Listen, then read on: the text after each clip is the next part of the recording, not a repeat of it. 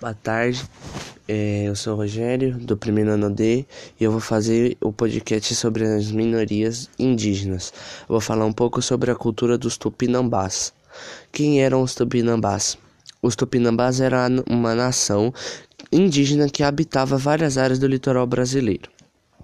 As principais características dessa, dessa tribo indígena ou dessa nação indígena são Uh, as diversas tribos tupinambás possuem uma língua em comum, conhecida como tupi, porém não mantinham uma unidade e chegavam até mesmo a guerrearem entre si.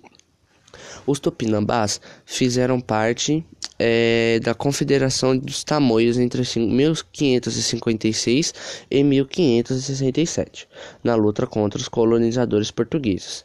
Uma característica marcante dos tupinambás é a prática do canibalismo, acreditando que, ao consumirem a carne das pessoas, poderiam adquirir suas qualidades inteligência, coragem, habilidades bélicas, etc.